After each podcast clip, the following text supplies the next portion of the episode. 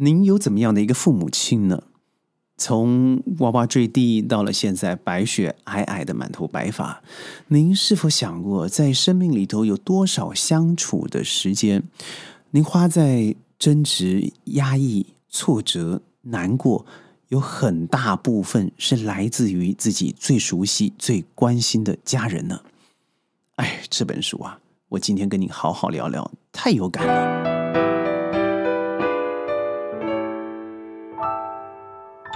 欢迎各位加入今天的宣讲会，我是轩。母亲是一种病吗？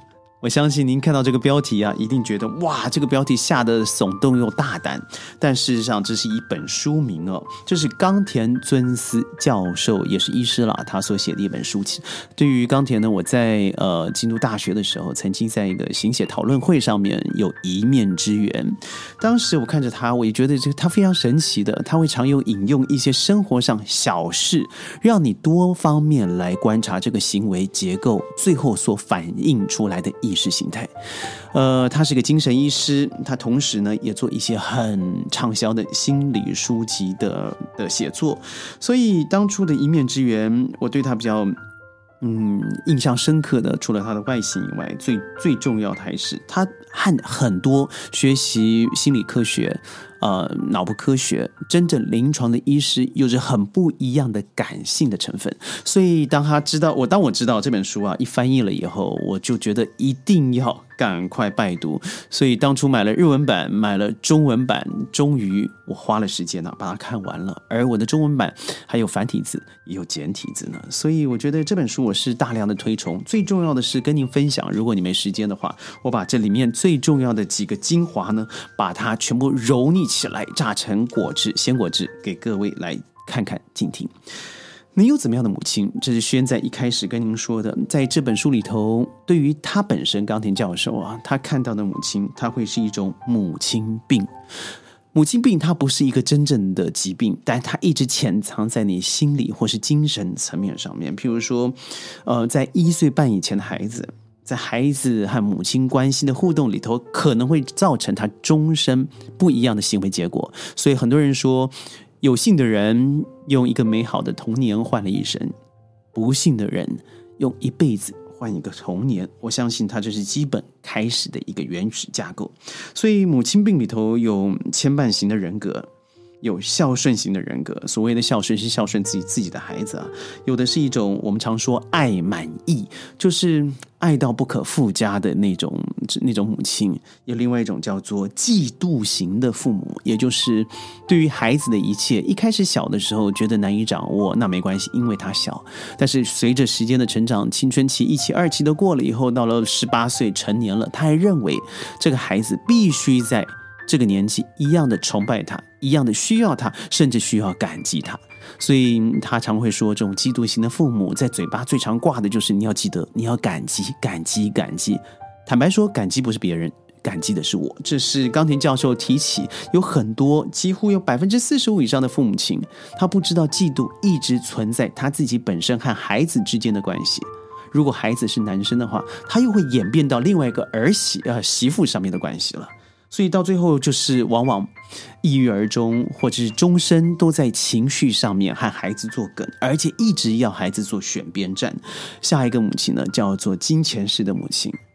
哎，小宝啊，你长这么大都是因为妈妈曾经买了什么什么什么给你，读了什么什么什么的学校，花了我多少多少的钱，就是因为如此，今天才会有你。而这样的孩子到最后，他会走向两种极端：一个是金钱物质的崇拜者。他认为只有金钱和物质能够象征自己的成功，而带给母亲幸福。另外一个极端就是什么都不做，干脆养老，就在家养老，在家啃老，在家躺平。为什么？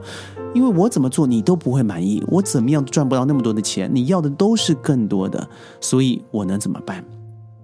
我刚刚提出这些问题啊，那只是其中一个简单的大纲，但最重要的是他所说的病啊，那是一个我们可能自己都不知道已经存在自己的细胞。或者是自己的精神状态，细胞那是基因嘛？因为你本身遗传的父母是给你的血液，给你的呃细胞组织，给你的最重要的就是基因。但是精神、情绪、心理，这个就是后天所造成的了。为什么？如果你想想看，小宝永远在一个被索取的环境里头。那什么意思呢？他今天考了八十五分被骂，九十分还被要求，九十五分认为还可以更好，知道了一百分说下次要维持一百分。这样的环境就是我永远达不到你心里头所想要达到的标准，所以我该怎么做都不会让我有安全感，因为我知道你永远有新的标准。就像我刚才说的，你要的钱在年老的时候，你会越母亲啊，会越来越没有安全感。所以你不但是转着钱给自己，同时拿孩子的钱也成为自己的钱。所以这种母亲很容易成为暴风雨的中心，也就是平常看起来好好的，怎么突然一提到钱、提到物质、提到吃的时候，譬如说，哎，我们去街街头巷口吃个面吧，这时候妈妈就会说，还吃那个面？最近物价涨那么高。一个碗一一碗面本来十五块，现在都二十块钱了，你还吃啊？你知道吗？我花了多少钱？以前三块五块养到现在，你知道花了多少钱？对，就是这种恐怖的循环，所以我们叫做暴风雨式的母亲。而在冈藤教授里头，举出了最少十则不一样的故事和行为，其中一个让我觉得非常嗯觉得压抑的哦，就是。母亲看起来平常是温柔婉约的形象，很多时候在心灵上面提供了孩子们重要的一个避风港。但很多时候，因为母亲自己的妇人之仁，本来一开始还尚为理智的，最后反而加入了孩子们的战争之中。譬如说，小宝在学校受了朋友欺侮，说他这个长得太胖了，呃，这个长得像猪一样。我们都知道这样子是一个孩子们的批评嘛？即使人家说你是猪，你就是猪吗？我们都知道这就是童言无忌。但是小宝的妈妈本来一开始听着听着没什么，越听火越大，于是拿起手机传了短讯，把对方的妈妈这个呃祖宗八代全部都问候了一次以后，哇，这样的战争就完全上升到父母亲的这个规格了。当父母亲不解，事情发生在学校，于是就到学校，老师、校长。最后，甚至教育部都加入了一个小小的战争，而这是实力。或许您身旁也发生过这样的故事，起码宣身旁没有了。到最后的结果就是，孩子永远不会学会小问题自己解决，琐事自己看着办，挫折自己吞下去。只有大事你无法做一个正确的判断的时候，才从长辈、父母身上拿到一个可能正确的价值观。我说可能，就代表父母也会犯错的。所以话说回来了，母亲这个病，它里面所强调的，并不是母亲本身是个病，而是如果你把母亲当做一个职业来看待，母亲当做一个你必须有给与还的关系的话，那您可能就生病了，因为因为它更多是一种情感的投入，而这情感的投入，它是没办法收回的。就以轩来说好了，我现在身旁有几个小瓜，我要陪着他们读书。花很多的时间，多半时候不是多半，几乎都是我在他们身旁，我是不能够静下读书的，因为每个孩子有不一样的故事、不一样的问题、不一样的大脑。那我自己处理的事情，往往就是十一点晚上十一点、十二点以后，除了白天有一些会议或是一定要回复的电子邮件以外，我几乎只要他们在，我都看着他们。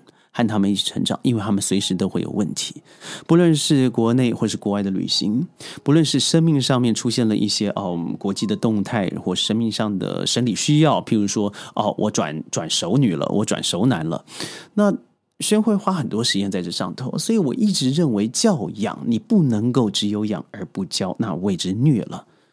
但是。母亲这种病这本书里头，由冈田教授所提的太多的母亲放在“养”这个字，就是吃的好不好，睡得好不好。他花了很多在教的上面。哎，你的感觉怎么样？你今天觉得如何？这个事情会让你难过吗？那高兴可以什么成为怎么样的一个动力和代价？母亲会比较少在琢磨这上面的东西，久而久之，所有的对话。最后会流于一种空谈式的、打高空式的，对于谈话之间的内容不太会有一个建设性的结果，所以孩子就会想了，反正说了还是这样，还不如不说，因为说了以后你可能会产生更多的问题。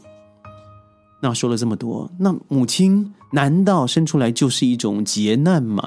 我觉得一方面是一方面也不是，这我个人的看法，因为。坦白说，母亲这是一个需要学习的角色，这是真的。没有一个人天生就说我出生了就一定可以扮演好爸爸，扮演好妈妈。他一定要经过长时间的学习。所以您说我没有想要这样成为父母，但你不要忘了，孩子从来也没有想过出生到这个世界上嘛。如果他幸呃他他幸运的话，你觉得他一生都是美好的？但有更大多数的人他是不幸的。所以我记得。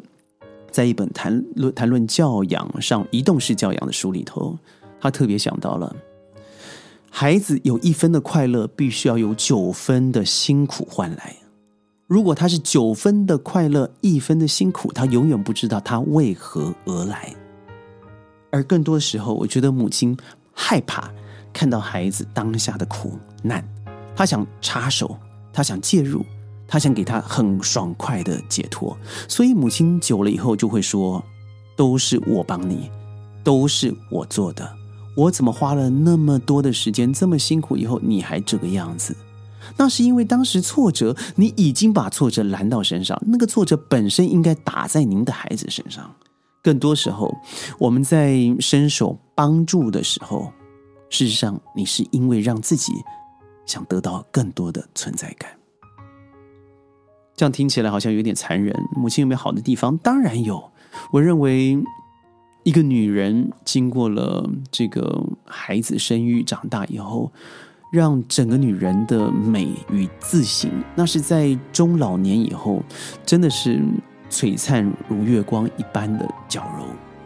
我觉得经过了这种苦与难的试炼，我看过身旁真的拥有那种人生最大的智慧的女人。多半都是来自于经历过生育、养育这段过程的。人都有不一样的苦和难嘛，所以我想，如果孩子是苦的话，我绝对说是 yes，因为我身旁这几个小瓜让我每天好辛苦。但当你回头一笑，想想他的成长，想想他有一句话对你打入了心坎，那或许这也是没有一个人在生命之中可以和你换取或得到的。我不知道您对冈田尊司教授这本书有什么想法？当然，他也写了一本哦，就是父亲这种病。呃，我觉得母亲这本他写的比较琢磨的比较多，所以我们常知道嘛，如果家庭的这个中流砥柱母亲如果 K.O. 了，那这个家就散了。父亲反而比较少扮演这样的角色，那和母亲本身的精神定位、心理定位是非常有关系的。我不知道你有怎么样的父母啊，所以如果你有什么想法，记得一定要在弹幕在我们的留言区里头留言。我是轩，宣讲会，我们下次见，拜拜。